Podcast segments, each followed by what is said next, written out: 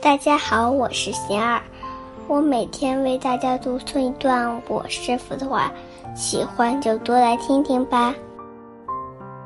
无法安住当下的根本原因，我师傅说：喜新厌旧，舍近求远，活在幻想之中，是我们无法安住当下的一个根本原因。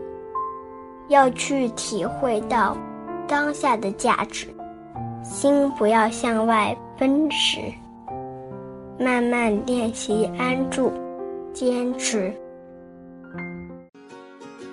大家有什么问题想问我师傅的，请给贤二留言，贤二会挑选留言中的问题，代为向师傅请教。然后在今后的节目中回答哦。